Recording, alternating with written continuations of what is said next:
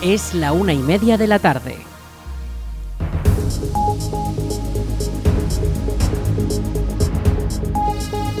Buenas tardes, lunes 14 de agosto comenzamos el espacio para la información local en el 107.4 de la FM. Les habla Aritz Gómez, aquí arranca una nueva edición de la Almunia Noticias.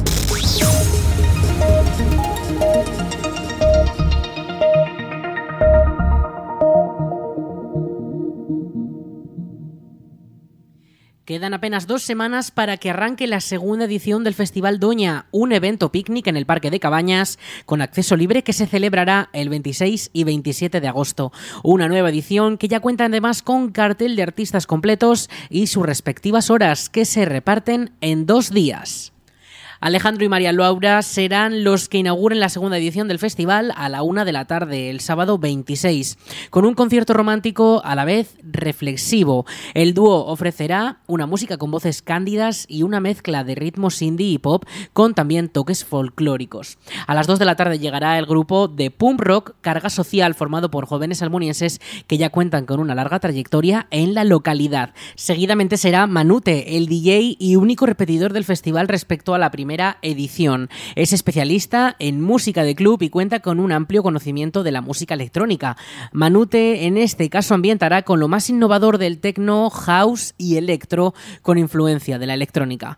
Ya por la noche a las 10 será el turno del grupo Grand Bob y los Leones del Bluegrass con las viejas historias del folk americano y sus canciones llenas de ritmo, épica y melodía. Banjos, armónica, violines, mandolinas, contrabajos, cucharas guitarras acústicas que transportan a la América profunda. Además desgranarán canciones de sus discos como el dedicado al amigo de la banda Joaquín Carbonell. Seguidamente a las once y media de la noche subirá al escenario Rodrigo Cuevas en una de las novedades musicales del panorama nacional. Un artista que recientemente ha colaborado con artistas también como Rosalén o Zahara y que destaca por sus letras con humor, crítica social, ironía, denuncia inteligente y sensualidad. El cierre de la noche será a cargo de Entiendo DJs y el domingo a las doce y media de la tarde será el turno de Ixella, un dúo acústico rural de Zaragoza con canciones que hablan de la naturaleza, vivencias y procesos emocionales. Dos amigas de nacimiento que en 2019 formaron un proyecto con el objetivo de hacer música íntima. Ya finalmente la segunda edición del Doña la cerrará DJ Patigui, una edición que volverá a contar con el compromiso sostenible de plantar un árbol por cada visitante y el uso del menor plástico posible. La nueva edición además cuenta con el peso de la primera, que fue reconocida como una de las nuevas citas de 2022 más destacadas y lo mejor de la cultura de Aragón en el mismo año. El túnel que abastecerá de agua a Mularroya comenzará en una nueva ubicación, aguas arriba. El Ministerio para la Transición Ecológica aprobó en julio el proyecto para modificar el trazado del túnel que trasvasará el agua desde el Jalón hasta el cauce del río Grío, según ha informado Heraldo de Aragón. El cambio supone una nueva localización del comienzo del túnel que recoge el agua y evitará tener que construir una nueva presa de más de 20 metros de alto en Envid de la Ribera que iba a salvaguardar el agua para desviarla al embalse. Ahora en su lugar se aprovechará la infraestructura de la central hidroeléctrica de Enviz, que a la altura de Campiel tiene un azud histórico y cuya concesión finaliza en 2025. A pesar de que en la superficie el cambio causará un menor impacto, bajo tierra la galería por la que transcurrirá el agua se verá prolongada 700 metros más. Desde la Confederación Hidrográfica del Ebro han señalado que el nuevo proyecto tendrá un menor impacto económico en la inversión y permitirá que la obra pueda estar terminada en primavera de 2024. Además, no será necesario actuar sobre otras infraestructuras como la línea de tren o la carretera comarcal que atraviesa ese tramo del Valle del Jalón. Al túnel solamente le quedan unos dos kilómetros para poder estar finalizado, puesto que desde octubre de 2022 el primer tramo desde la desembocadura ya está finalizado. Ahora se trabaja en la segunda fase, subiendo aguas arriba por, para cuellos de la ribera hasta conectar el jalón. El atleta almuniense Sergio Latorre ha sido el ganador de la edición 23 del Gran Premio de San Lorenzo, una de las carreras más importantes que se celebran en Huesca por sus fiestas patronales. Latorre consiguió alcanzar el máximo puesto en una carrera en la que solo se participa mediante invitación. Así ha contado cómo vivió el momento al correr. Pues la carrera fue mm, esa primera carrera de la pretemporada, no podemos decir que es temporada todavía porque los entrenamientos no, no, están, no están a día de hoy para ello, igual que el resto de rivales, pero fue una carrera de las que son las emblemáticas, son las de siempre, son las que todo atleta quiere, quiere ganar y con muchísimo público, muchísimo ambiente que por supuesto ayudó en esos momentos más críticos de, de la carrera. Así que, que fue, se vivió muy bien y fue una alegría ganar que, que con los escasos entrenamientos lógicos de las fechas en las que andamos, pues uno siempre va con, con dudas respecto al resultado, pero por suerte salió, salió bien. El deportista logró la primera posición en una de las carreras con más prestigio de la temporada en Aragón y ahora ya prepara nuevas citas en las que poder rendir al máximo. Hombre, pues eh, ojalá Dios eh, sea el 25 de septiembre en, en casa, en la Almunia, en, el, en la carrera nacional de Santa Pantaria. Eh, ojalá Dios sea así. Y, y, demás, pues un mes más tarde tendremos igual el que mató Aragón de Dual Long Cross y un día más tarde la, un día más tarde la 10K de Zaragoza. Pero bueno, a ver cómo lo lo distribuimos todo. Sergio Latorre confía en estar en las carreras de las fiestas de Santa Pantaria, donde jugará en casa y espera poder repetir el triunfo del año pasado.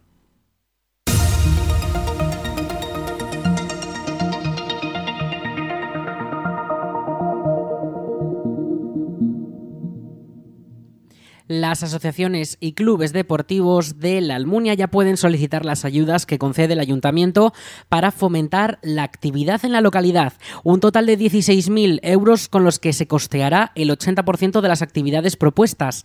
El 20% restante correrá a cargo de la organización, que como decimos serán asociaciones, clubes o entidades deportivas sin ánimo de lucro inscritas en el registro municipal de asociaciones vecinales de la Almunia. El dinero podrá destinarse a programas de deportivos acordes a la planificación municipal, gastos federativos, desplazamientos o gastos en arbitraje y jueces. El plazo para finalizar las solicitudes será el 14 de agosto y las bases de la convocatoria pueden consultarse desde la web municipal laalmunia.es y desde el boletín oficial de la provincia de Zaragoza.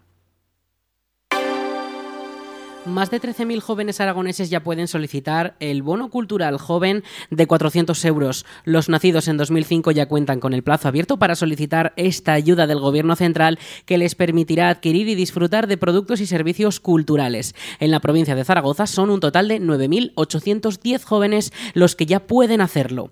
El bono cultural joven es una tarjeta prepago con 400 euros que se podrán gastar en el plazo de un año en más de 3.000 establecimientos y servicios de todo el territorio nacional. El plazo para solicitarlo estará abierto hasta el 30 de septiembre en la web del Ministerio de Cultura. Los solicitantes podrán dedicar 100 euros para productos físicos como libros, prensa o discos, otros 100 para productos digitales como prensa digital, podcast, videojuegos en línea y plataformas virtuales, y los 200 restantes para artes vivas, teatro, ópera, cine, danza, museos o espectáculos taurinos.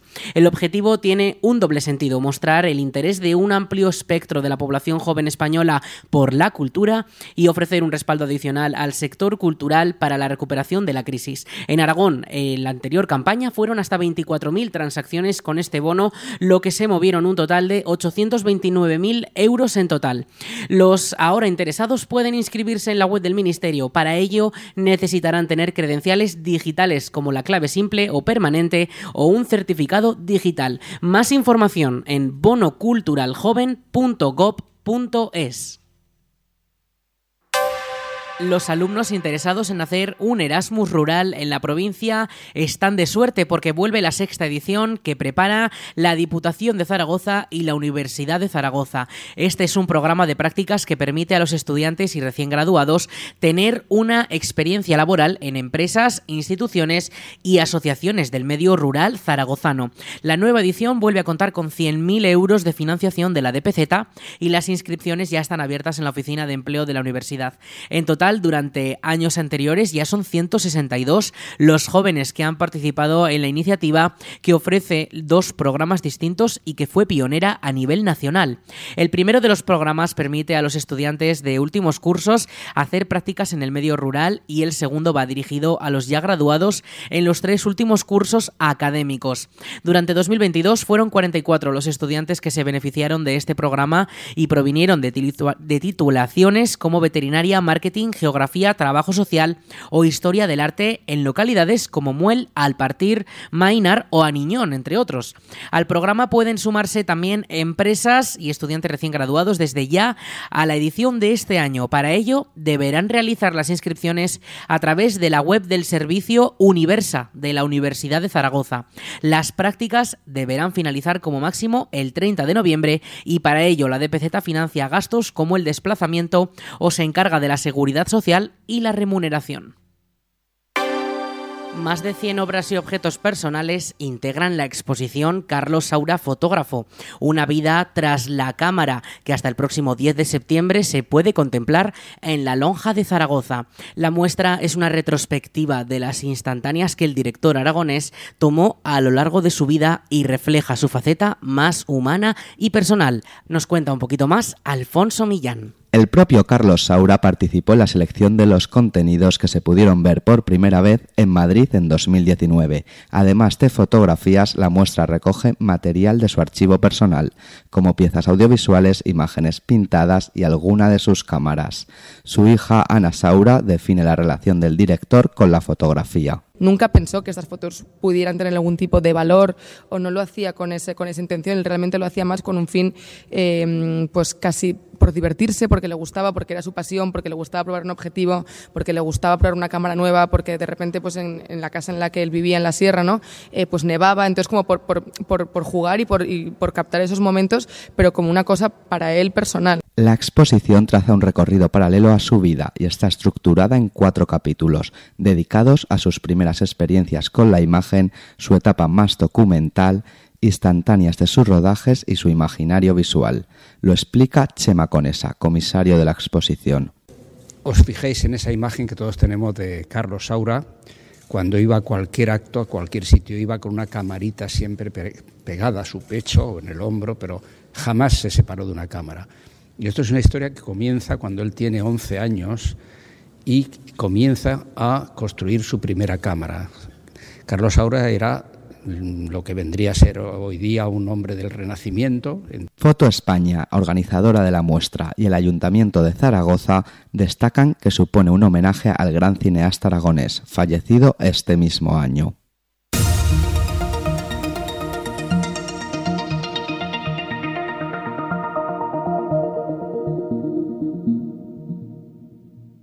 Y llegan las fiestas de Santa Pantaria. La Comisión de Festejos ha hecho públicas las bases del concurso de carteles anunciadores de las fiestas de Santa Pantaria de 2023. Todos los artistas y diseñadores locales y de fuera de nuestro municipio pueden participar y pueden llevarse los premios que hay en juego, como por ejemplo el tercer premio de 175 euros, los 275 euros del segundo premio o los 475 que ofrece el primer premio, además de la portada del programa de fiestas que se comenzará a distribuir a mediados de septiembre.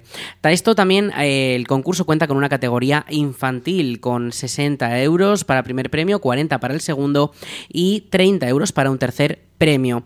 Las bases pueden consultarse al detalle en la web municipal laalmunia.es y el plazo de presentación de los carteles termina el viernes 27 de agosto de 2023 a las 12 del mediodía. Estos carteles tendrán que ser entregados en las oficinas municipales, tanto presencialmente como por correo postal.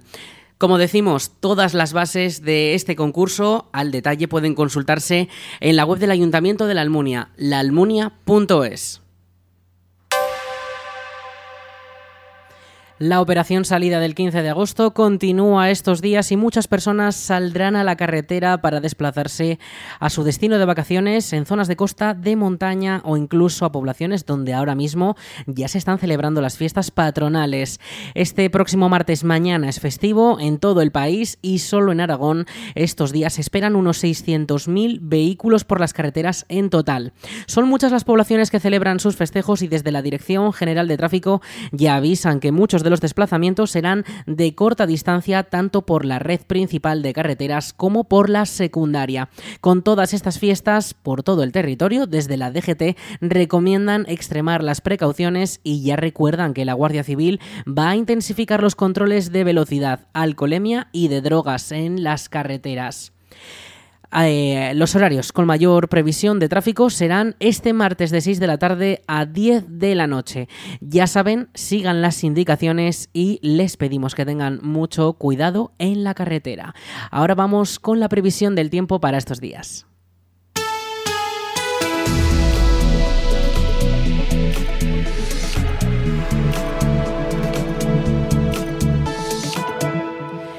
Y es que este lunes 14 de agosto tendremos temperaturas máximas de 36 grados con unas mínimas que no van a bajar de los 20 grados durante la madrugada. Esta pasada noche hemos tenido bastante calor, esas temperaturas prácticamente no han bajado de los 20 grados y la Almunia registraba una de las temperaturas más altas durante la madrugada.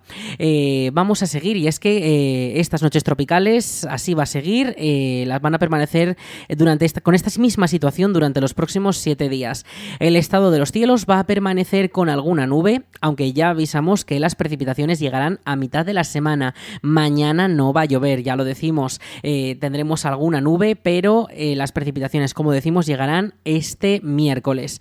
Antes, este martes tendremos 35 grados de máxima, 19 de mínima con cielos con alguna nube presente. Le recordamos, será festivo, no va a llover, lo hará el miércoles, eh, podría dejar alguna precipitación durante la tarde. El viento además soplará con rachas de hasta 20 kilómetros por hora, eh, vientos que vendrán del este y que harán que esa temperatura será todavía un poquito más cálida.